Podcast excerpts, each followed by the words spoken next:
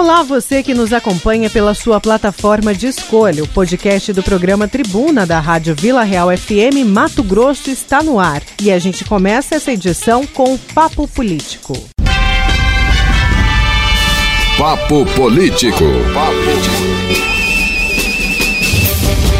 Bom dia, professor Lorenberg Alves. Ah, hoje é o dia daquela famosa reunião, daqui a pouco, né? Eu acho que deve estar começando em que o governador convocou o prefeito Emanuel Pinheiro para discutir, junto com as autoridades da saúde, a questão da Covid-19. O prefeito disse que não ia, depois mudou de ideia. Vai ser pela internet, vai ser online. Bom dia, professor. Bom dia, Oliveira. Bom dia, Nayana. Bom dia, Juca. Bom dia, Odílio. E bom dia, ouvintes. Oliveira, é muito bom começar a semana em boa companhia. Eu, felizmente, tenho boas companhias.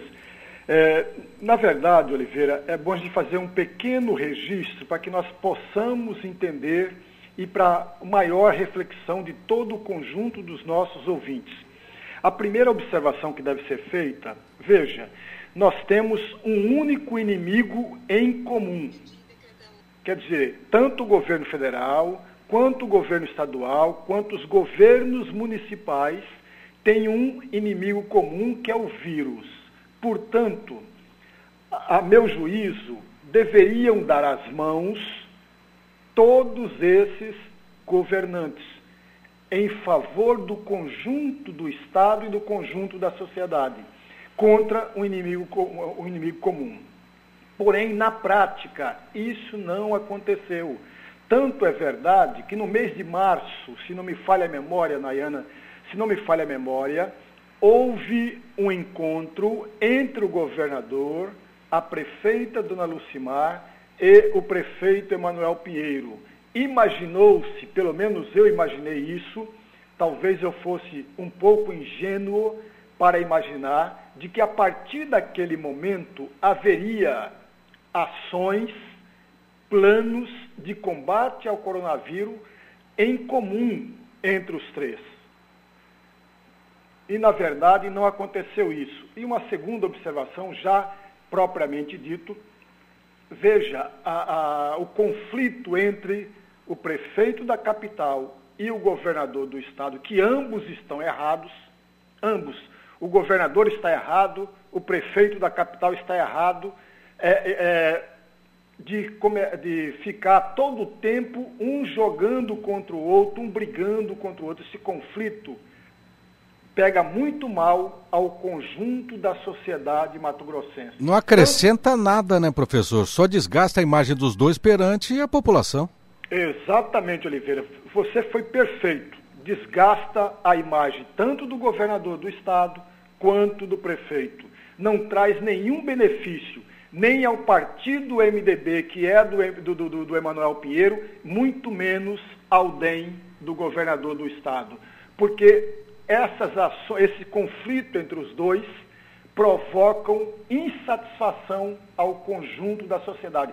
Tanto é verdade, veja amigos, que lideranças do Estado, próximo ao governador, próximos ao prefeito, vêm trabalhando para que os dois possam é, é, ter uma paz, ter uma trégua nesse meio do caminho e combater o único inimigo, tanto é verdade que o próprio Eduardo Botelho, que é o presidente do, da Assembleia Legislativa, disse, aliás, para o jornal A Gazeta, disse com todas as letras, há um acordo entre as lideranças para que haja uma aproximação entre o prefeito e o governador do estado, entre o governador do estado e o prefeito.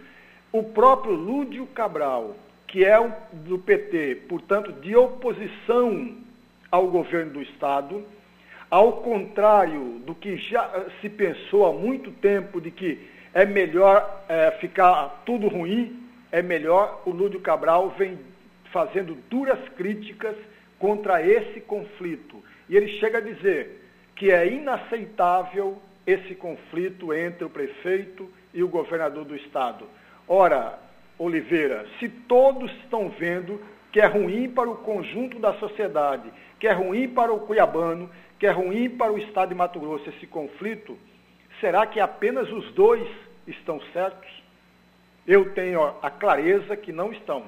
não traz nenhum benefício ao Mato, a Mato Grosso, não traz nenhum benefício ao Cuiabano, nenhum benefício nem ao governo do prefeito Emanuel Pinheiro e nenhum benefício ao governo do Mauro Mendes. E agora fica a expectativa, professor, do que é que vai ser discutido nessa reunião, porque a imprensa não teve e não terá acesso. A reunião é a, a portas fechadas. E aí depois nós vamos ter que aguardar o término deste encontro para ver que propostas que foram apresentadas, se é uma reunião proposta pelo Mauro Mendes para se eh, apaziguar, fazer as pazes, que eu duvido muito, né, querer dar o braço a torcer para o Emanuel Pinheiro, ou se é realmente para se discutir medidas aí em prol da população.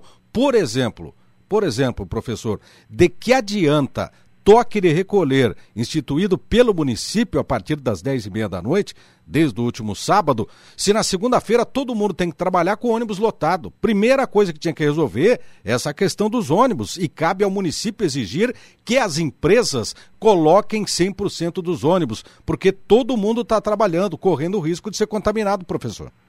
Exatamente, Oliveira. Mais uma vez eu tenho, aliás, eu sempre concordo com a sua com, as suas opiniões, com seus posicionamentos, que são posicionamento coerentes e, e seguro e que deixa a todos nós, é, provoca a todos nós uma maior reflexão. É verdade, não adianta nada você ter é, transitando pela cidade um número pequeno de ônibus, porque, na, a meu juízo, desde o princípio, Nayana, deveria estar o 100% dos ônibus nas ruas, para impedir que as pessoas ficassem um colado no outro e, ao ficar colado, a aglomeração permite ao crescimento, a expansão do vírus. Ao passo que se nós tivéssemos todo o, todo o número de ônibus circulando, haveria menos possibilidade de ter esse tipo de aglomeração. É, é, e aí eu concordo com você, Oliveira. Não adianta nada fechar teu toque de recolher às 10 horas se outras ações contrariam esta aqui de recolher às 10 horas. Não resolve nada. Agora, um outro detalhe que é bom a gente registrar é, causa a mim muita estranheza da imprensa não acompanhar esta conversa. Porque, veja, amigos, não está tratando de um assunto de segurança de segurança nacional. Portanto, nada que deveria ser colocado em sigilo. Portanto, que nós estamos vendo aqui, uma conversa entre os dois governantes da capital e do Estado, uma conversa reservada, uma conversa em sigilo, quando o interesse público é, é infinitamente maior. O interesse da coletividade é infinitamente maior. Portanto, não deveria existir isso. Aí, Oliveira, tomara que eu esteja errado, e eu vou torcer que eu esteja errado na minha, na minha frase seguinte, de que nós vamos ter que contentar, a imprensa vai ter que contentar, a, a, a sociedade cuiabana e a sociedade mato-grossense terá que contentar com as versões, com a versão do prefeito com relação à conversa que teve com o governador, a versão do governador com relação à conversa que teve com o prefeito. E versões, amigos, não são a mesma coisa que o fato. Versão é versão, não é fato. E se a imprensa tivesse acompanhando esse diálogo, acompanhando essa conversa, provavelmente nós teríamos uma, uma versão mais aproximada da verdade e do fato. Vamos Porque... à participação do ouvinte, professor. Oliveira Júnior, aqui é o Walter, Dom Bosco. Professor, prazer ouvir o senhor também. Né? Aí eu, eu, penso o seguinte, essa discussão aí do governo e o prefeito, eu acho que o, o nosso governador está exagerando aí. Todas as vezes que ele vai falar do Manuel Pinheiro, ele vem com, né, com aquelas palavras pejorativo, provocativo, né? Para mim, a provocação está partindo do governador. Acho que se eles fal... conversassem assim como gente civilizada, acabaria essa, essa briga deles aí. Mas cada vez que o governador falar do, mal, do, do prefeito, ele traz provocação ao final da fala, né? Aí sabe como é que é, né? Complicado, né? Tem os dois sentar e falar a nível de duas pessoas civilizadas. Um abraço. É, e aí a coisa partiu para o lado pessoal, ficou feio, né, professor? Exatamente. O nosso amigo ouvinte, o Walter, está coberto de razão. É o lado pessoal, é a questão da eleição eleitoral que está marcada para o dia 4 de outubro, que está marcada para o dia 4 de outubro, os interesses partidários, particulares, grupais de cada um dos lados. Veja, uma coisa é a disputa eleitoral, que tanto Emanuel Pinheiro tem interesse nessa disputa, quanto o governador também tem interesse, o seu partido tem interesse direto nesta disputa. Mas uma coisa é a disputa eleitoral, Oliveira e amigos ouvintes, a outra coisa é o interesse da coletividade. Eu sempre vou defender, e talvez em muitos momentos, Oliveira, eu seja ingênuo, sonhador, muito sonhador, quando eu sempre defendo que o bem público, o bem comum, o bem da coletividade deve sempre predominar e não o interesse individual e particular. Verdade, tem mais participação do ouvinte aqui, o Diego do Alto do Parque, é, segue mais ou menos o mesmo raciocínio do que nós dissemos, o senhor comentou aqui, com relação ao toque de recolher, que não adianta nada porque o vírus não tem horário para circular. E ele ainda fala que a prefeitura não pode mutar e quer saber o que faria com esse dinheiro. Realmente, a prefeitura não está mutando, né? Ela, é, inclusive, fechou duas festas neste final de semana em dois bairros diferentes, porque tinham centenas de pessoas, inclusive menores, bebendo bebida alcoólica e sem máscara, né? Foram casos isolados que a, da operação que foi deflagrada nesse final de semana, professor. Pois é, Oliveira, se não há fiscalização, veja, e aí mais uma, um argumento a mais para eu concordar com as suas palavras iniciais. Ora, se não há uma fiscalização, se não há uma cobrança para que as pessoas usem máscaras, e, e, todo mundo sabe disso, não há nenhum segredo aqui, de que as pessoas num, numa mesa de bar, a máscara e o cuidado com o gel, o cuidado com a higiene, ela é, uma, a partir de um determinado momento, esquecida e ignorada. Então não adianta nada é, ter o toque de recolher às 10 horas se não há todo um planejamento anterior, se não há ações anteriores que venha coibir a expansão do vírus. Eu estou chamando sempre a atenção, amigos, até porque ontem, no boletim publicado pela Secretaria de Saúde, nós elevamos o número de, de, de contaminados no estado, que ultrapassou a 6 mil é, é, infectados. O óbito, até ontem, foi 213 óbitos. Olha, é no mínimo assustador, porque há um crescimento, um crescimento grande do, do, de contaminados, um crescimento grande de óbitos, amigos. Portanto, todo cuidado é pouco. Toda a atenção dos poderes constituídos é pouco. Então nós temos que estar sempre alerta. E aí, para re, resumir, não adianta nada esse toque de recolher às 10 horas. Vamos lá, mais um ouvinte, professor. Bom dia, Oliveira, professor. Professor, essa discussão do, do, do Mauro e do, do Manuel, o que eu acho é o seguinte, pode até ser que o Mauro Mendes provoca, mas o Emanuel Pinheiro, ele provoca o governo e provoca a população. Veja bem esses contratos absurdos dele aí, ó, de, de, de drone, de TV, de, enfim, essas coisas, esses contratos absurdos que ele quer fazer aí, comprar teste de, de, de, de Covid, de empresa de sex shop. Se quer uma provocação maior do que essa, eu acho que o Mauro está tentando defender a população também. Bom dia, João de Oliveira. Professor? É, o João de Oliveira, aliás, o João de Oliveira sempre, Oliveira, acompanha o nosso programa, participa e muito, e as suas afirmações não apenas a de hoje, como as anteriores, também tem muita coerência, muita força. O João de Oliveira está coberto de razão quando o Emanuel provoca o conjunto da sociedade. Aquela questão de, dos drones foi uma cartada, para não dizer aqui um palavrão, foi uma cartada infantil, infantil da prefeitura, é, que não traz nenhum benefício ao conjunto dos cuiabanos, ao conjunto da sociedade cuiabana. Não traz. Agora, É, por outro lado, é preciso a gente completar uma coisa. Existe uma música antiga, é, Oliveira, de que quando um não quer, dois não brigam. Né? O Emanuel Pinheiro ou o governador do estado, se o governador fosse provocado e ele evitasse o, a continuação dessa briga, ele poderia, ele tem esse, esse papel como chefe do governo do estado. Quando o prefeito é provocado, e é provocado quase sempre, ele deveria também evitar esse confronto. No entanto, ele não evita, ele alimenta, ou seja, você tem a alimentação tanto do prefeito quanto do governador do estado. Portanto, a meu juízo, amigo, ambos estão completamente errados. Lenha na fogueira, né, professor? Vamos ao Sandro Rosa, ouvinte. Bom dia, Oliveira. Bom dia, professor. Realmente, eu acho o toque recolher sem eficácia nenhuma, né? Essa briga política está atrapalhando, né?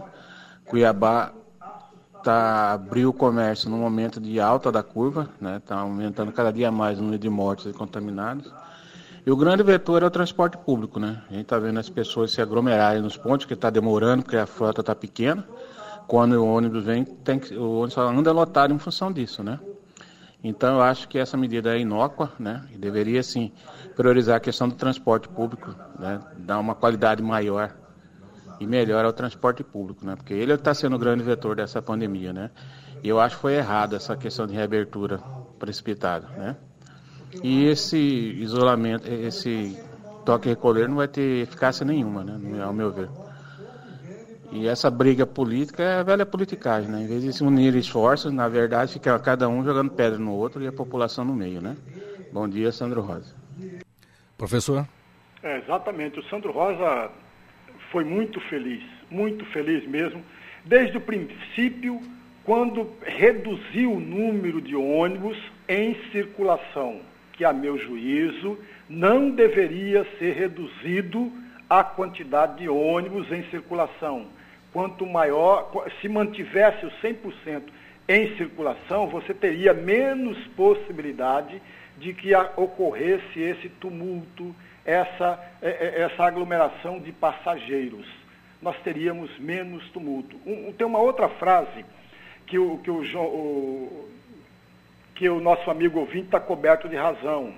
Não há planejamento, Oliveira. Veja, da mesma forma que tem que existir toda uma programação, todo um planejamento para o isolamento social, para o distanciamento social, para o fechamento de parte da economia, também deve ter a mesma preparação, a mesma programação, o mesmo plano e planejamento para a abertura. Porque a abertura pode ser que haja aí um, um oxigênio a mais para a expansão do vírus. Veja a abertura exatamente no instante desse crescimento. Veja, amigos, no dia 8, no dia 8 deste mês, dia 8 desse mês, se não me falha a memória, nós tínhamos 126 óbitos. No dia 8, é, é, é, 9 esse número cresceu muito. No dia 11, nós tivemos um crescimento de óbito de 155, se não me falha a memória. Agora nós estamos com 213 óbitos, amigos. É, infelizmente, professor, a tendência é do número subir e há um sério risco do Brasil passar os Estados Unidos, inclusive, no número de casos. Para você ter ideia, professor, os Estados Unidos tem 2 milhões 135.309 casos confirmados. O Brasil, 869.956. Então, é, pelo crescimento vertiginoso dos casos, nós corremos esse sério risco, professor. Nosso tempo por hoje já terminou. Boa semana, professor. Boa semana, Oliveira. Muito obrigado, Oliveira, Nayana, é, Juca, Odílio e amigos ouvintes. Uma grande e abençoada semana a todos nós. Obrigado, professor Lorenberg Alves, no Papo Político de hoje.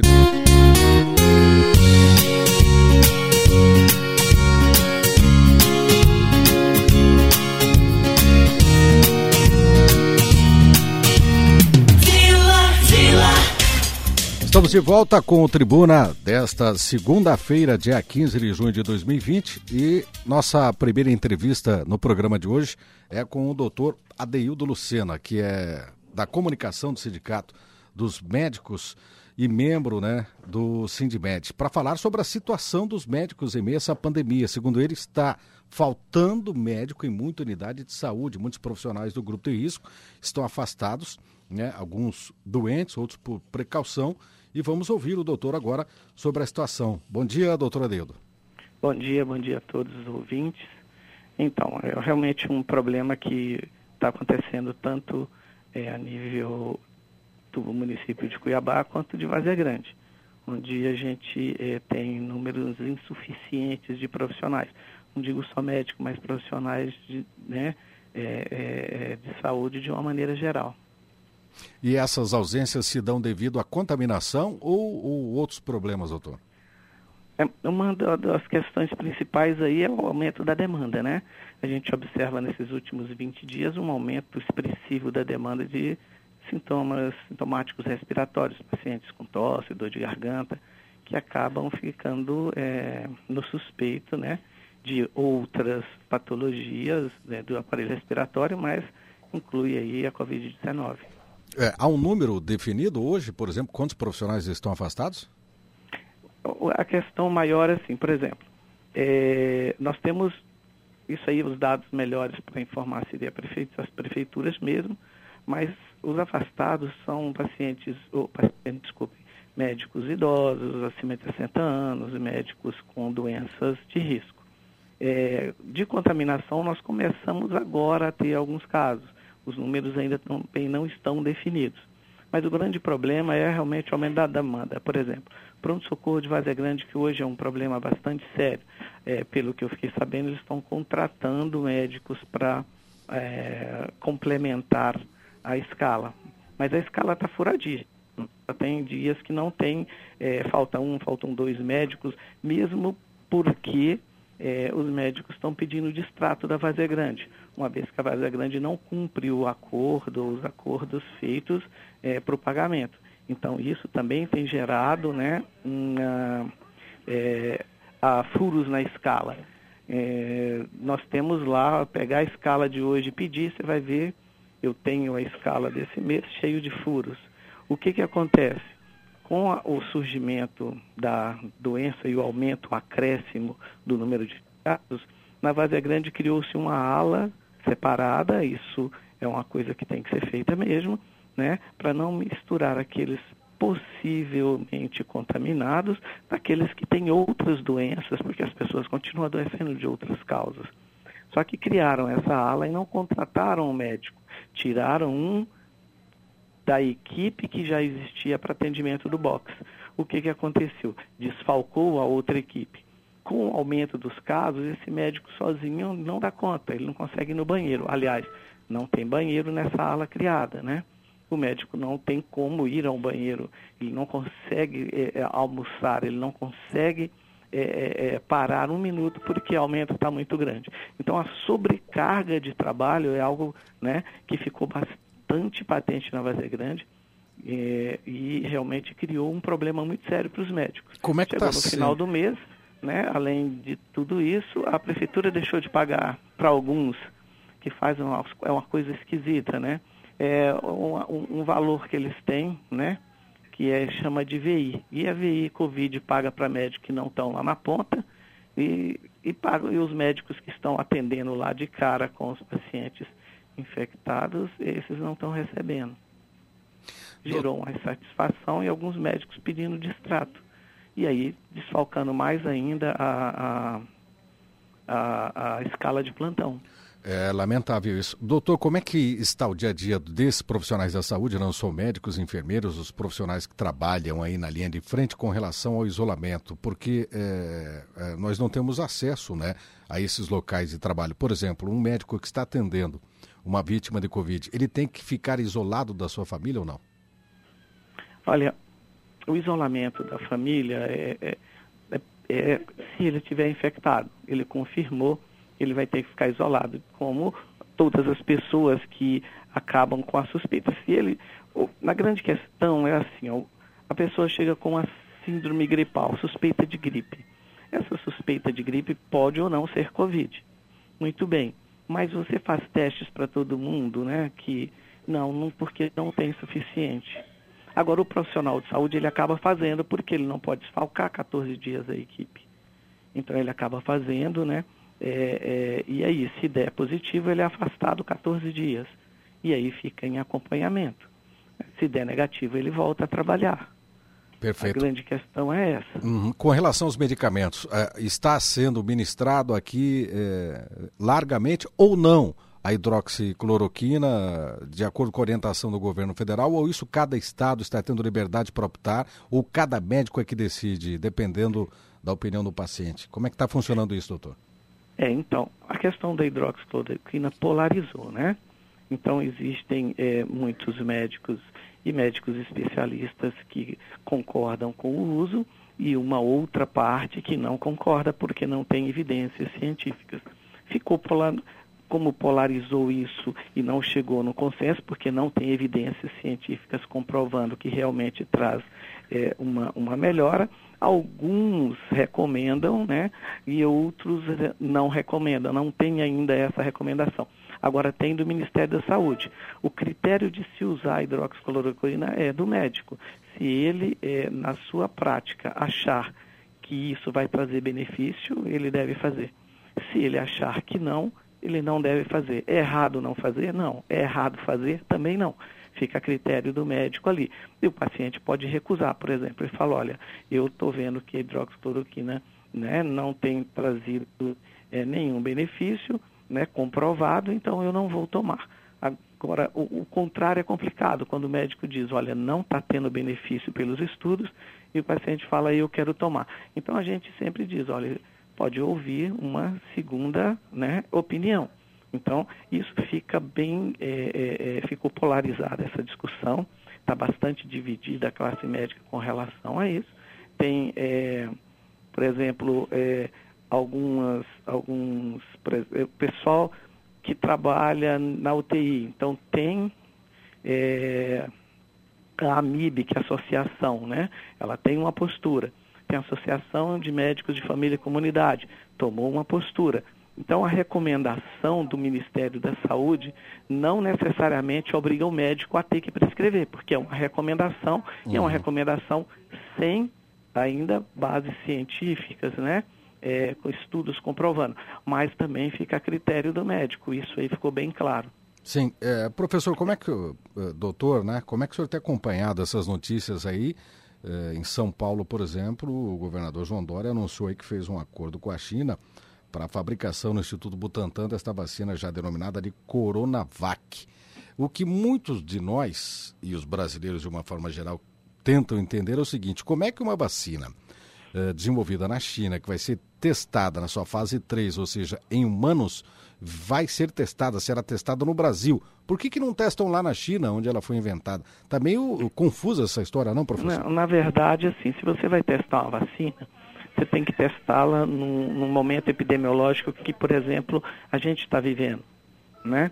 Porque nós estamos tendo o vírus é, bastante presente nesse momento. Então, é um momento de se testar. O Brasil encaixa nesse momento. Já a China não está tendo tanto, eles conseguiram controlar. A China já deu uma nova onda, segunda onda. É, então, aí eles vão testar também onde tiver essas ondas. Não vão testar só aqui. Eles vão fazer o teste em vários lugares.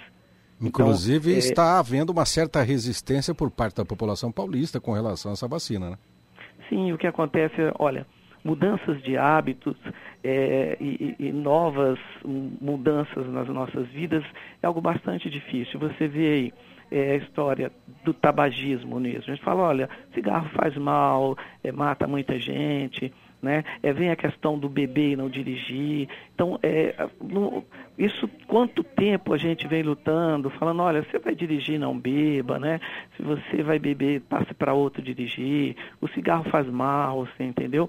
É, muitas coisas a gente tem, né? Orienta a fazer atividade física. Agora, uma coisa aguda como essa é muito difícil ainda a população assimilar. Mudança de hábito não é uma coisa fácil.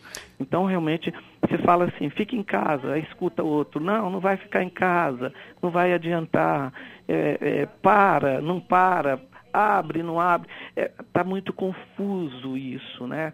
Então, Infelizmente. Para as pessoas assimilarem, né, para a população assimilar, se a gente vê que os governantes não têm um, um consenso, se os cientistas não têm um consenso, para a população é muito difícil assimilar. Agora, a vacina é uma coisa muito boa que a gente espera o mais rápido possível, né? Enquanto isso, vão se testando outros medicamentos, mas até agora não tem assim uma comprovação científica. Existem recomendações. Olha, vai tentar, né? tem que explicar os efeitos colaterais daquelas que tem, e aí tudo isso está sendo associado. Hum. Mas é, o governo tá, os governos estão batendo muito a cabeça, né? Então, é, é, tem que buscar orientação. Coisas boas estão sendo feitas, coisas ruins também. O que eu digo para você é que não pode uma, uma, uma, uma, uma categoria como a categoria médica, que está extremamente exposto, né? é, não ter a proteção adequada. O que não pode é não ter o número de pessoas trabalhando o suficiente, que seja médico, enfermeiro, técnico de enfermagem, fisioterapeuta. Isso está faltando. E é exatamente aí que vai minha pergunta, professor. Com 74,6% a taxa de ocupação dos leitos de UTI no estado, é, há respiradores suficientes no momento? O que a gente fala assim, ó, passou de 70%, com a curva ascendente, já ligou o sinal vermelho. Já ligou o sinal vermelho. O Estado já sabe disso. né? Nesse momento, nós, estamos, nós estávamos numa posição até certo ponto confortável, né? porque ninguém vai ficar confortável numa situação dessa. Mas agora a situação chegou num alerta vermelho.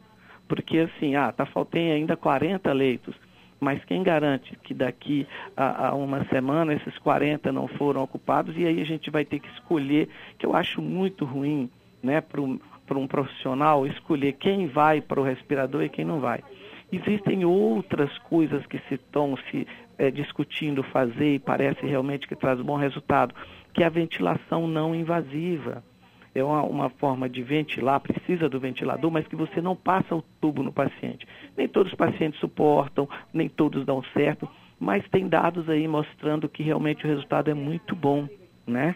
E isso ajuda é, é, ou evitar a intubação, né? Que no fim das contas as pessoas acabam não morrendo de Covid, mas morrendo de consequências né, da, da, da intubação e se evita, é uma coisa boa. Então há coisas que estão tentando. Profe buscando. É, doutor, é, só me permita, né? Eu, como leigo em medicina, é, eu não entendi essa sua frase. A pessoa não morre de Covid, mas sim da intubação. Por quê, doutor? Porque, veja só, fica muito tempo 14 dias, 21 dias, 30 dias. Então vem as infecções, vem as complicações renais. Né? Porque a pessoa simplesmente não se alimenta, né? É alimentação via parenteral nesse período.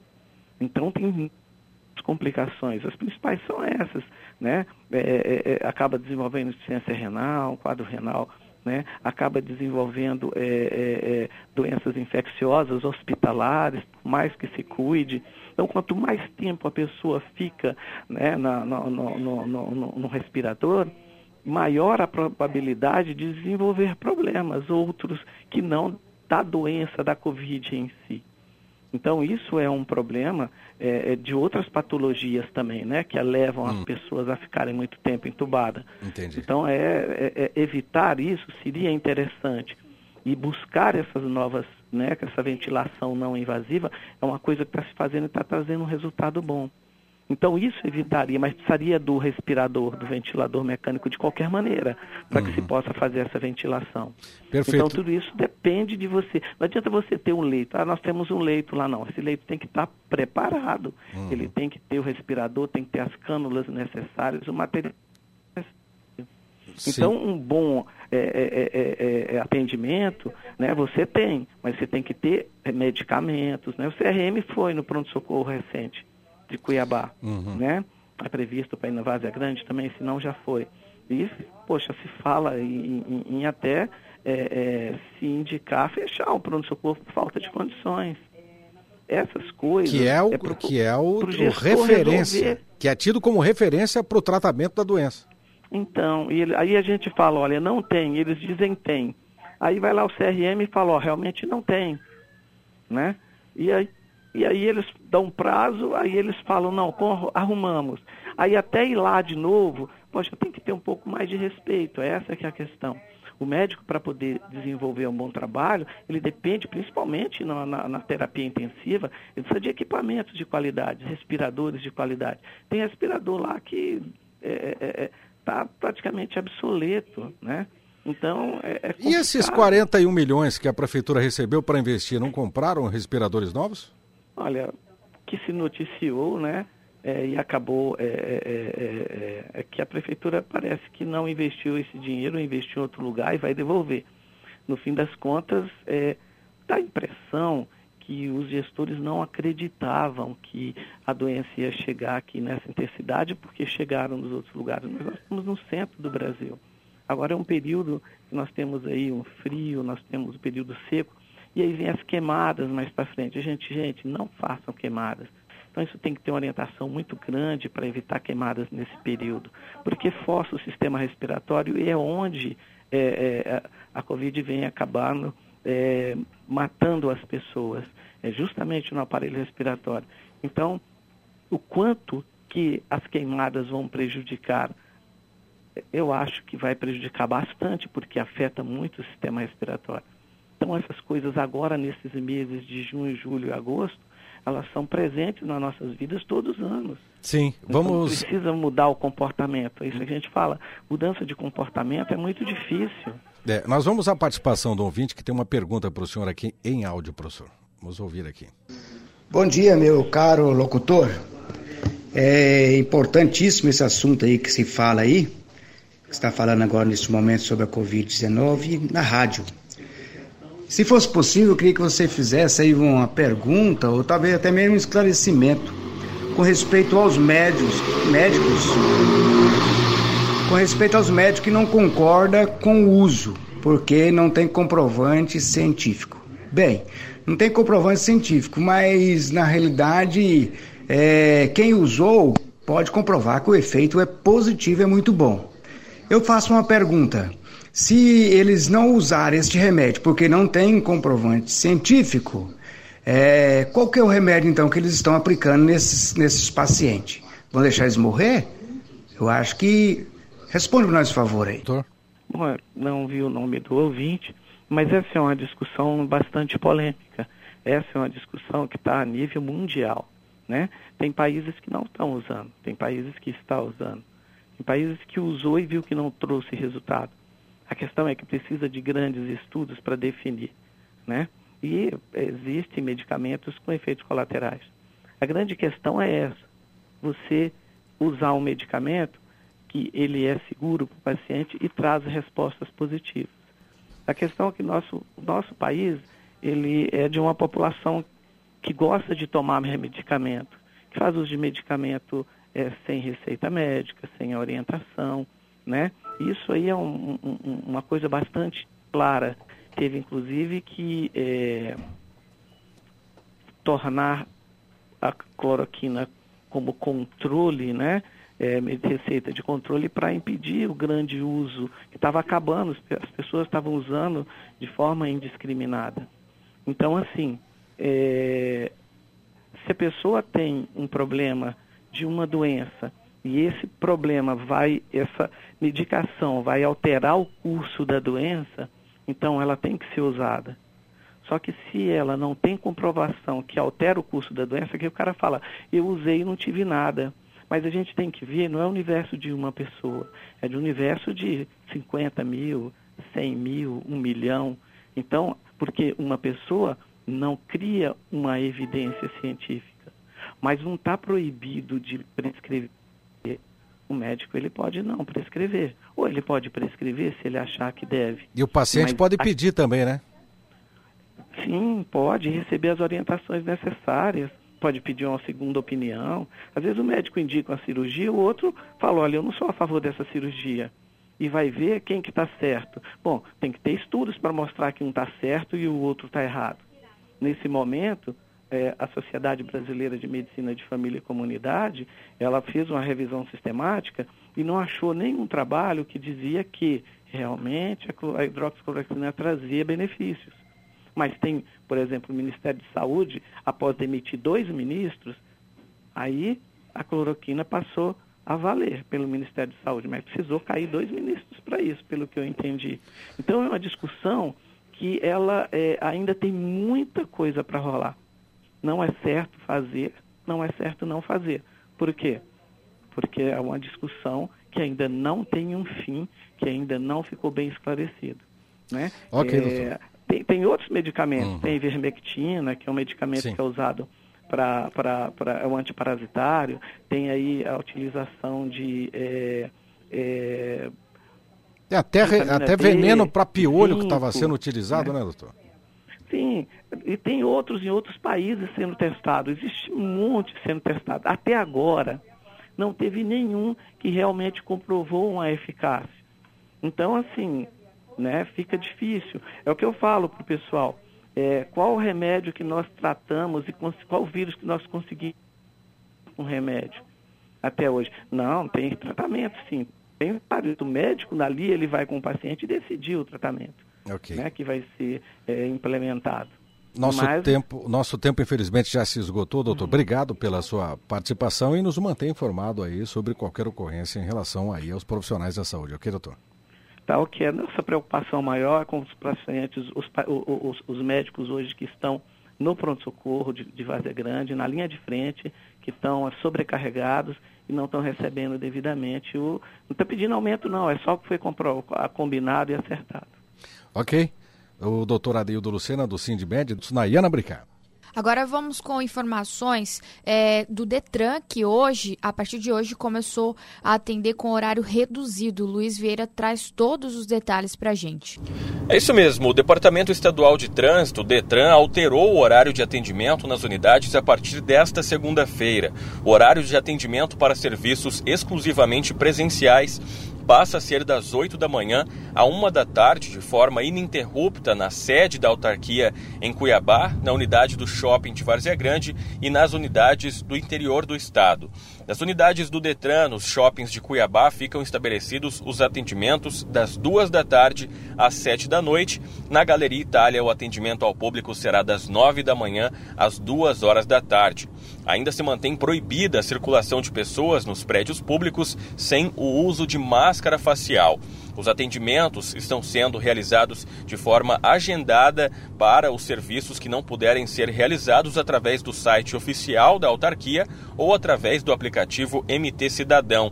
O atendimento ao público, mediante prévio agendamento, evita a aglomeração de pessoas. O Detran de Mato Grosso reforma, é, reforça para que, antes de procurar o, o agendamento, verifique se o serviço desejado está disponível de forma online, para evitar até aí o deslocamento desnecessário. As vagas para atendimento presencial por agendamento são limitadas por dia, estão disponíveis na página de agendamento para consulta do cidadão, quanto às datas, horários e locais para atendimento.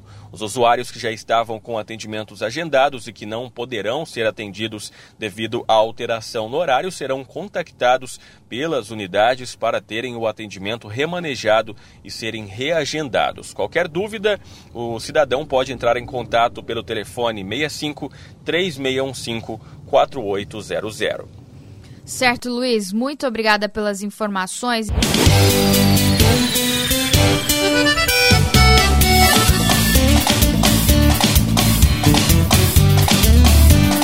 Vila, Vila. 10 horas 14 minutos, estamos de volta com o programa Tribuna desta segunda-feira, dia 15 de junho de 2020, que marca o Dia Mundial de Conscientização da Violência contra a Pessoa Idosa. Infelizmente, os índices são alarmantes e, e, e se assemelham muito aos crimes de violência sexual contra crianças. Por quê? Porque a violência acontece, na maioria das vezes, dentro de casa. E os dados, as estatísticas, estão aí para mostrar isso. Né? Nós vamos conversar agora ao vivo com o delegado Vitor Chap Domingos, que é do Núcleo Especializado do Idoso da segunda Delegacia do Carumbé, exatamente para repercutir é, o trabalho da polícia e orientar você, idoso que está nos assistindo, quando é que a polícia deve ser acionada num caso de violência ao idoso. Bom dia, doutor. Bom dia, Oliveira. Bom dia a todos os ouvintes da Rádio Vila Real. Doutor, como é que a delegacia tem trabalhado diante desses casos? Bom, hoje é uma, uma data histórica aí no, no mundo, né? Dia 15 de 6 de 2020 é o Dia Mundial de Conscientização da Violência contra a Pessoa Idosa, que foi instituída em 2006 pela ONU e pela Rede Internacional de Prevenção à Violência à Pessoa Idosa. E, infelizmente, como anunciado por você, né, é, os delitos de, das mais diversas formas estão é, acontecendo e, na maioria das vezes, aumentando em desfavor da, dos nossos idosos, Oliveira. Os casos realmente mais comuns ocorrem dentro de casa, né? Netos, pais agridem os idosos e às vezes esse idoso tem até medo de denunciar porque ele pode ser expulso de casa pelos próprios parentes, né, doutor? Exatamente. É, é bom é, abrir um parênteses aqui que o nosso núcleo de atendimento ao idoso ele funcionava nas dependências da Delegacia Especializada de Defesa da Mulher. Foi desvinculado é, o núcleo e ele hoje nós atendemos aqui nas dependências da segunda delegacia de, de polícia, mas nós somos vinculados à delegacia regional de Cuiabá. Então nós temos hoje toda a estrutura aqui adequada ao atendimento da pessoa idosa, inclusive temos adquirimos cadeiras de roda, nós temos todo o a, a expertise dos policiais para que para o atendimento a essa população idosa, é, haja vista que são também um grupo de pessoas vulneráveis, como são as mulheres, as crianças e o público LGBT, Oliveira. Sim, quais são os casos mais comuns, né, é, em termos de estatística, que chegam até a sua delegacia nos casos de violência contra os idosos, doutor? Bom, os demais, é, os, os, crimes, a maior incidência dos delitos que, tem, que temos aqui no, no núcleo de atendimento ao idoso é os maus tratos, né? Os maus tratos, como você bem frisou, os maus tratos aos idosos, eles são, na maioria das vezes, 99% dos casos, são é, cometidos pelos próprios familiares. Ou seja, o idoso ainda está é, em fase é, precária, em, em termos também de idade avançada, e os familiares já ali em vida é, já estão brigando pelo patrimônio do idoso. Então há os maus tratos, os crimes de apropriação indébita, que apropria de proventos, a retenção indevida de cartão magnético também é um crime que tem muita incidência no nosso núcleo, a omissão de socorro, o abandono de idoso, o abandono material e é, os crimes contra a honra, calúnia, difamação, injúria, injúria real, lesão corporal e homicídio culposo. Não são raros, doutor, os casos em que idosos denunciam a polícia, as autoridades competentes, quando eles são encaminhados pelos familiares para casas de repouso ou eles mesmos, quando não têm parentes, se dirigem a esses locais e chegando lá, eles têm retido o cartão de benefício que fica para essa entidade. É, já foi alvo de alguma investigação esse tipo é, de procedimento ou isso já é considerado normal? Porque em alguns casos nós temos conhecimento, doutor, que o idoso concorda, fala, não, pode sacar, é, o dinheiro, com esse dinheiro eu vou comer, vou me vestir. Como é que o senhor vê esse tipo de, de tratamento? Então, com a, a, publicidade do nosso núcleo aqui é, da Polícia Civil, Oliveira, nós firmamos uma grande parceria juntamente com o Conselho Municipal da Pessoa Idosa, e assistência social também. Inclusive, nós é, recentemente fizemos uma parceria com o Hospital Municipal de Cuiabá, nas assistentes sociais, que relatam para a gente os casos de abandono e casos também de é, locais onde ficam os idosos abrigados, onde a, a, essas pessoas retêm a totalidade do, do da, da, da pensão ou da aposentadoria ou provento do idoso. Nós já fizemos em loco uma visita em, nos mais conhecidos lares dos idosos, né, aqui da capital, da Baixada Cuiabana, e nós temos recebido muitas, muitas é, é, notícias anônimas é, pelo canal 197. Eu queria até deixar a, a sociedade que nós temos um canal de atendimento do WhatsApp, que é o número o DDD 65, né? 984428757 esse é o pronto atendimento do NAI. Ele está 24 horas, a, a pessoa pode procurar a fazer a sua denúncia, é, o seu boletim de ocorrência. Nessa época de pandemia, nós orientamos, né, como a pessoa idosa ela está no grupo de risco, é, que não venham é, à, unidade porque correm o risco de ser contaminado. E nós também temos o nosso telefone fixo, que é o 3901-4248, para atendermos a população. Temos também uma estreita parceria com o Ministério Público, tanto a, a 34ª Promotoria, que é a, a Promotoria Civil, bem como as demais é, promotorias criminais aqui do, do de Cuiabá, Oliveira. É, e volta e meia, infelizmente, doutor, nós nos deparamos com notícias de falecimentos de idosos que é, às vezes a família permite que esse idoso acima de 70, 80 anos saia de casa sozinho. E nesse clima de Cuiabá, houve um caso, inclusive no ano passado, que um idoso morreu, ele se desidratou, perdeu a consciência, não sabia onde estava e foi encontrado dois, três dias depois, né? E, como é que o senhor vê esse tipo de atitude da família? Exatamente. Ó, hoje nós temos o estudo do, do, IBGE. No Brasil, a população idosa ela é cerca de 13%. É, há um estudo é, feito, muito bem feito pelo IBGE, que até o ano de 2050, estima-se que a porcentagem dessa população idosa chega a 25%. Porque hoje a expectativa de vida do brasileiro está aumentando.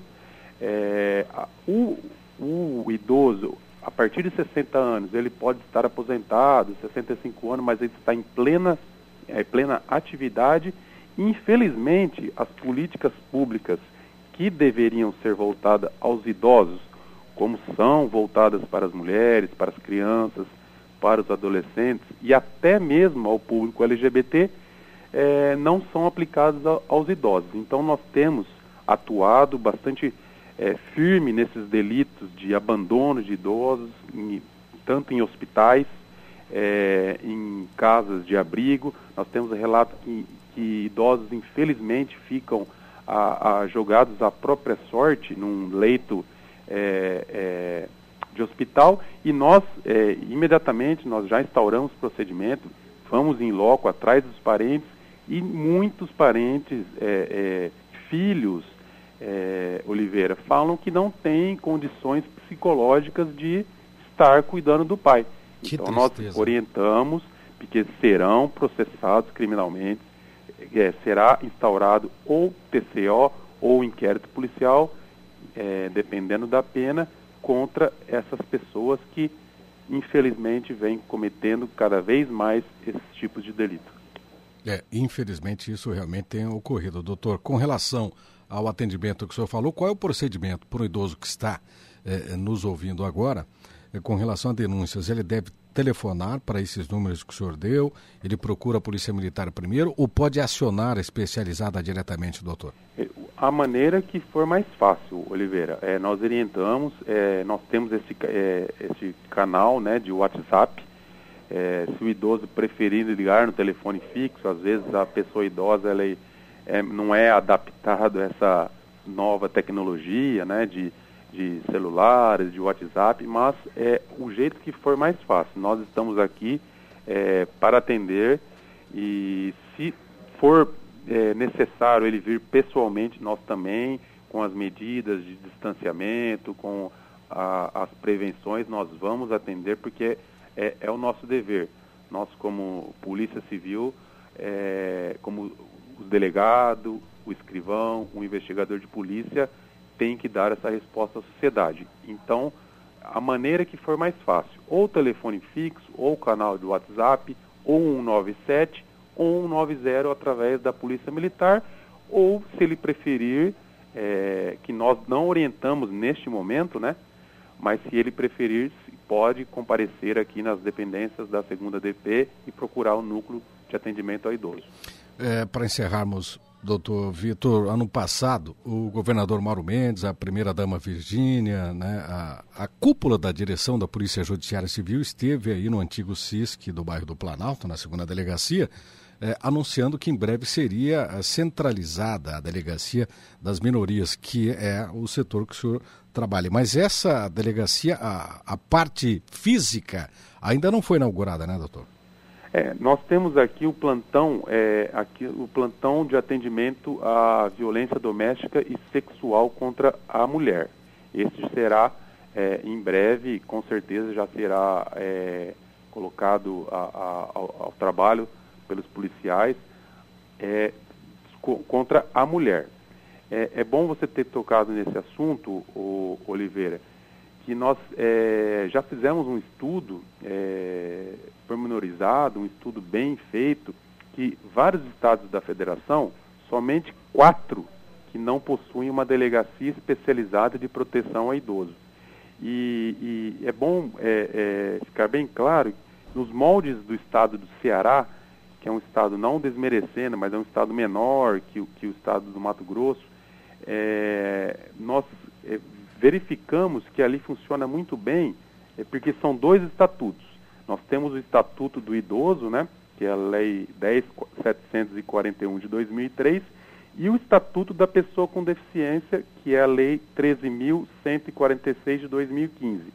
Então, no estado do Ceará, é, as duas estão agrupadas em uma unidade só, ou seja, é uma delegacia de proteção é, especializada de proteção ao idoso e a pessoa portadora com deficiência.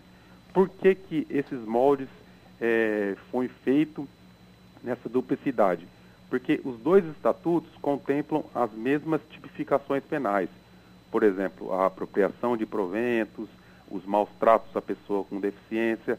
Nós temos uma incidência muito grande que é a discriminação por motivo de idade. Que, que seria essa discriminação?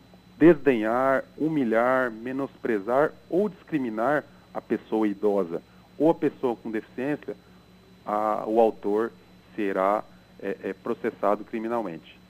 Perfeito, doutor. Obrigado pela sua participação. Bom trabalho aí. Estenda o nosso abraço aos profissionais desta importante delegacia que realmente desenvolve um trabalho importantíssimo aí para a sociedade. Bom dia, doutor. Eu que agradeço. É, em breve, é, com certeza, é, eu acho que o Brasil hoje ele já é, acendeu uma luz, né, é, para a proteção da pessoa idosa que merece, como eu, eu sempre até é, falo para as pessoas, até mesmo na, nas entrevistas, se Deus nos permitir, né, Oliveira, nós teremos uma pessoa idosa um dia, né? Teremos Sim. esse privilégio. Então, muitas das pessoas não se colocam no lugar da, do idoso e é importante que um dia nós seremos idosos e a sociedade tem que olhar com os olhos que eles merecem. Muito obrigado e bom dia a todos. Bom dia, doutor Vitor Chab Domingues, do Núcleo Especializado do Idoso da Segunda Delegacia da Capital, aqui em Cuiabá, falando sobre o Dia Nacional Mundial de Conscientização da Violência contra a pessoa idosa. Oliveira, agora a gente fala sobre a primeira noite de, da Operação Toque de Recolher, né, que começou no sábado, atendeu 34 denúncias em 27 bairros aqui da capital.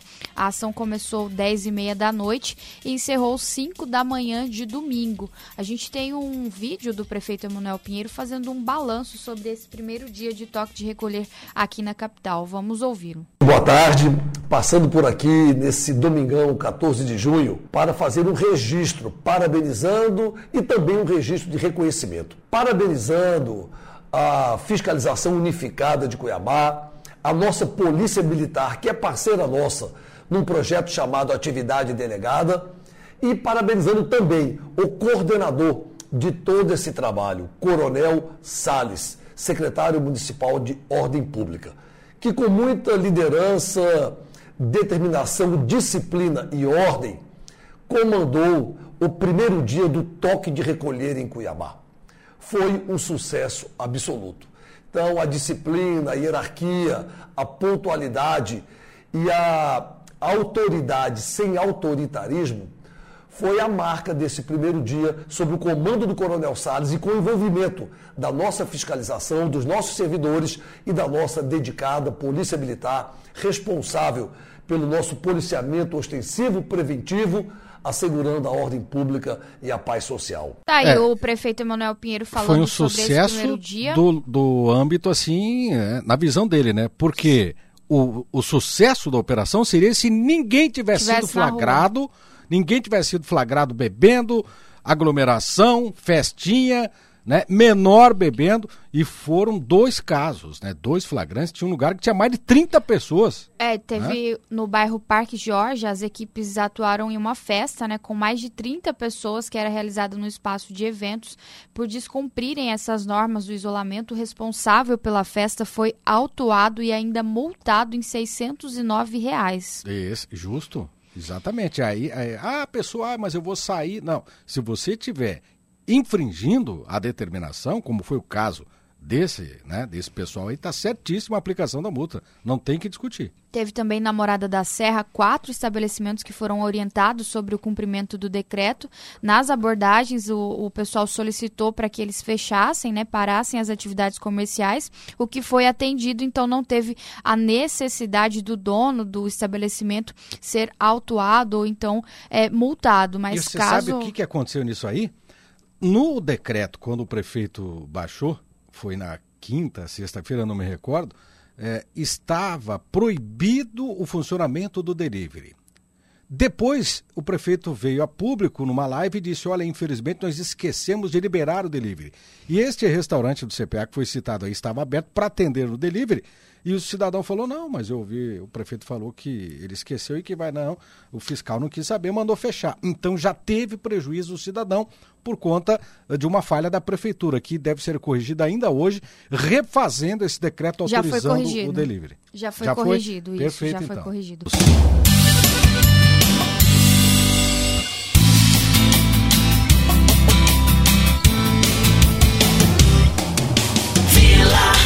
10h40, você está na tribuna nesta segunda-feira, dia 15 de junho de 2020. E olha, gente, hoje no quadro Seu Bolso, que nós vamos abrir agora, nós vamos falar com o Gustavo Guzman sobre construção civil. A casa própria é o sonho de muitas pessoas, mas aí surge a dúvida: construir ou comprar pronto? Quadro Seu Bolso. Seu Bolso. Oferecimento Guzman, solução para a sua obra. Faça seu orçamento através do WhatsApp 3621 3767. Gustavo Guzman está na linha para falar com a gente. Apesar da pandemia, Gustavo, é o momento de se construir? Houve alguma retração? O que é que mudou no mercado com esta paralisação que atingiu a todo mundo? Bom dia. Bom dia, bom dia a todos. Bom, com relação a, ao mercado, houve inicialmente, logo no mês de abril, é, algumas lojas fecharam, é, as pessoas ficaram inseguras e houve uma pequena retração no mês de abril nas vendas de material de construção. Mês de maio passado aí o período de, de instabilidade, aos poucos o comércio começou a voltar, as pessoas começaram a ter mais segurança no consumo e o segmento material de construção voltou a se despontar como um segmento sensível aí à, à, reação econômica, né? As pessoas, elas, a partir do momento que começam a ganhar confiança, elas passam a voltar seus investimentos. E o segmento de material de construção é, não é diferente, ela, ela é uma das primeiras a sentir aí essa, essa, essa segurança, né? Com relação às linhas de crédito disponíveis, o governo voltando a investir na construção, isso tem, logicamente, é, incentivado o setor, não, Gustavo? Sim, eu acredito que a gente vive uma das melhores épocas, até históricas, de taxa de, de, de financiamento para aquisição, compra, é, investimentos em material de construção. Nós temos aí uma oferta bastante significativa de linhas de financiamento. Nós temos e também nós temos uma demanda muito grande no estado do Mato Grosso, que é um déficit de moradia, né, de mais de 100 mil moradias. Além disso, é, devido ao grande número de, de imóveis aí de ofertas de imóveis à venda, né? Nós temos também um número, um valor baixo ainda no valor de imóveis aí. Então as pessoas estão comprando imóveis e essas pessoas que compram imóveis novos, elas querem reformar, elas querem adaptar o imóvel à sua necessidade, né? Então a gente observa que esse momento bastante atrativo, os bancos estão fazendo inclusive novas linhas de financiamento com taxas extremamente atrativas, é hora do consumidor aí que queira construir ou reformar fazer suas aquisições. Os governos anteriores disponibilizaram recursos, empréstimos, financiamentos. Aliás, a pessoa não precisava nem devolver. Era um dinheiro para reformar a casa. Isso continua? Foi suspenso? Não, é, houve uma, uma, um anúncio disso, na verdade, em governos anteriores, mas na prática nós não tivemos essa linha de, efetivamente chegando ao consumidor. O que hoje nós temos, na verdade, é que bancos, tanto públicos, privados ou mistos, eles estão com essas linhas bastante atrativas hoje e o banco, ele tem, o que a gente tem conversado com gerentes aqui que nos atendem pelo menos, falam de muita oferta de, de, de dinheiro, mas que às vezes tá, tá, o que está barrando muitas vezes é o perfil do tomador, né? A pessoa que vai lá emprestar, mas não falta dinheiro, e não falta a linha de financiamento para quem quer construir ou reformar. Bastante atrativos agora neste momento. Perfeito. Gustavo, a, a tecnologia tem avançado e facilitado a mão de obra né, para quem vai construir, para o trabalhador também, né, para o operário, para os especialistas em construção civil. E nós temos percebido aqui em Cuiabá novas tecnologias, por exemplo, eh, no formato de paredes né, de casas feitas aí de drywall, né, que é essa mistura aí de gesso com outros materiais. Isso já é uma realidade? Já cresceu é, essa tecnologia aqui na, sendo empregada em casas, em apartamentos, para revestimentos internos, lógico, né? Sim, essa construção é chamada construção a seco. Ela está tendo um crescimento bastante exponencial hoje no Brasil, né? As pessoas estão procurando inovar nas obras, né? As obras mais baratas, mais baratas, mais rápidas, né? E você consegue muitas vezes viabilizar esse custo-tempo, né? utilizando materiais aí como o drywall, como o gesso. Né? O gesso hoje já cons consegue entrar com bastante influência no mercado imobiliário de tipo construção vertical, né? Os prédios estão, já estão fazendo as subdivisões dos apartamentos, as paredes internas com gesso, né? Com drywall, então a gente observa um crescimento bastante significativo. E as reformas e adaptações residenciais passaram a aderir também né, ah, no gesso aí, às vezes para fazer um revestimento, né, grande parte das, das obras hoje residenciais também utilizam a parte de gesso e drywall. Então, um crescimento bastante significativo e a gente vê isso com bons olhos, né? Inovação, qualidade, segurança, né? O que as pessoas estão buscando hoje em dia. Perfeito, Gustavo. Com relação aos novos é, materiais, utensílios na, na, construção civil, a gente vê volta e meia aqui nas redes sociais equipamentos utilizados, inclusive, para reboco, né? Esse tipo de máquina aí que faz tudo sozinho, isso já chegou aqui, Gustavo? Ainda não, a gente vê. É, ainda fato, ainda é, é folclore para nós. É, eu, eu, diria que é tímido ainda a utilização desses equipamentos ainda. A gente vê ainda é, um equipamento chinês, né, que a gente Isso. observa nas, nas mídias sociais, tá? A gente vê em algumas, algumas construtoras nacionais aderiram, compraram, mas a massa da construção civil, as construtoras hoje no estado do Mato Grosso, não acredito que talvez seja uma ou duas que devam aderir aí a essas tecnologias, né? É, são tecnologias para grande, é, grandes construções, né? E não é qualquer uma que esteja condições de, de, de, de, adquirir esse tipo de mecanismo, né? Que é o reboco automático, né? Que é levantar a parede via mecânica, né? A gente observa isso nas mídias sociais, vê isso com entusiasmo, né? Mas ainda é é um material ainda caro ainda e ainda nós precisamos avançar nesse quesito custo-benefício, né?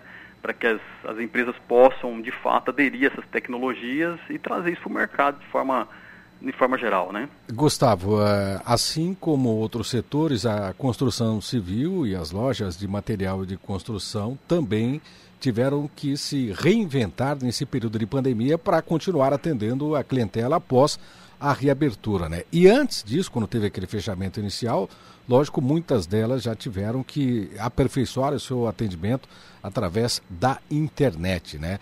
A entrega em casa, o atendimento online, o que é que mudou? É uma realidade que vai ficar, vai ficar um legado depois disso, Gustavo? Ah, não tenho dúvida. É, de fato, as nossas empresas tiveram que, ade que adequar, é, aderir a essa mudança, é uma mudança que a gente vai ter proveitos bastante significativos e positivos com relação a isso, né? A nossa empresa teve que se adequar, a gente teve que criar aqui, eh, intensificar, na verdade, o atendimento via WhatsApp, Nós tivemos que intensificar e criar aqui o delivery, né, aqui na Guzmão Material de Construção. Nós criamos um site e-commerce em 15 dias. Nós tivemos que disponibilizar essa ferramenta para as pessoas que queriam adquirir via internet. Né? Então, vai no site, compra, adquire.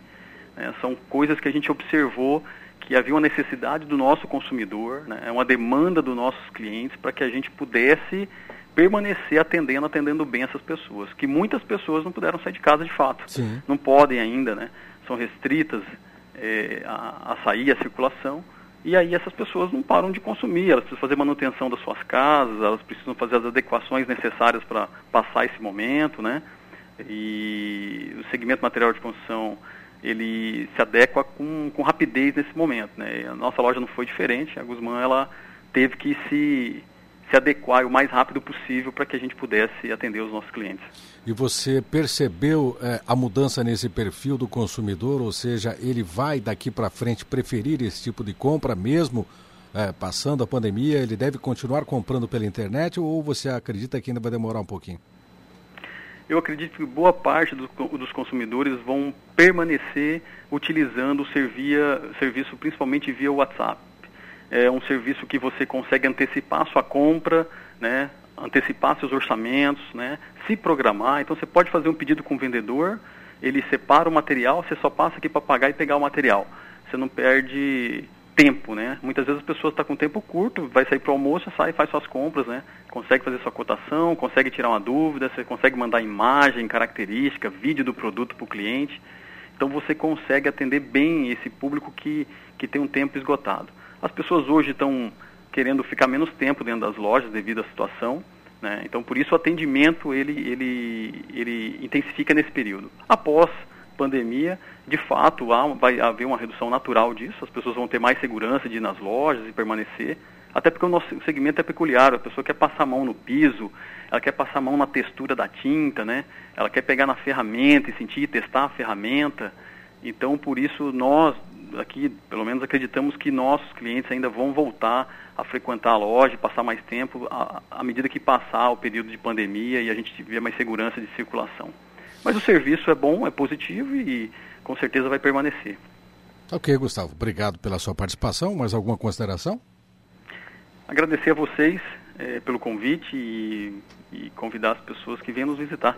Né? A Guzmán está à disposição com serviços inovadores, produtos inovadores, para a gente possa passar esse momento juntos da melhor forma possível. Ok, obrigado. Conversei com o Gustavo Guzmán, representando aí o setor da construção civil, falando sobre a, as tecnologias à disposição do consumidor, né? E realmente é uma coisa que vai ficar, né? A pessoa, não só delivery de comida, tudo, né? Você pela internet facilitou e nós tivemos um reflexo disso já no Dia dos Namorados, né? Os shoppings tiveram um movimento mais ou menos, né? Porque a maioria comprou com antecedência, inclusive pela internet, né? Para garantir é, o presente no Dia dos Namorados. E lógico, essa tendência vai ficar, não só na construção civil, mas em vários outros setores. Agora nós vamos a um giro de notícias nacionais, porque a Polícia Federal prendeu a ativista Sarah Winter, envolvida em atos antidemocráticos.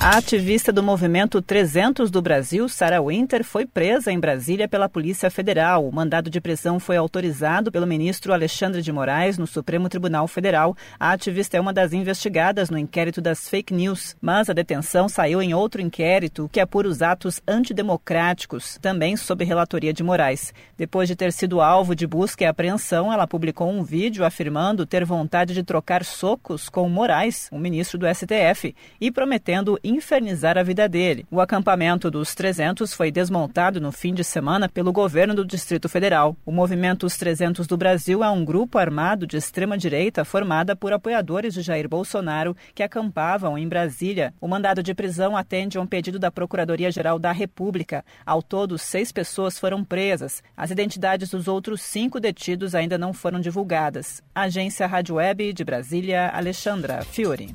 Olha, antes de encerrarmos o programa, só uma última informação. A reunião parece que ainda está em andamento entre o governador Mauro Mendes e o prefeito Manuel Pinheiro online. E a última informação que chega é que há possibilidade de se adotar a testagem em massa testagem da Covid em massa. É o que está se discutindo neste momento na reunião. Nós vamos ter os detalhes no programa de amanhã e, logicamente, é, nos outros programas aí, no site Gazeta Digital e na TV Record, você vai ter mais informações sobre esta importante reunião. E essa foi mais uma edição do programa Tribuna no Podcast. Apresentação e produção Nayara Moura e Nayana Bricar. Reportagens Luiz Vieira. Operador de áudio Juca Santos. Edição e montagem Odílio Martins. Diretor de jornalismo Davi César. Diretor artístico Lennon Franz. Obrigada pela companhia e até a próxima edição.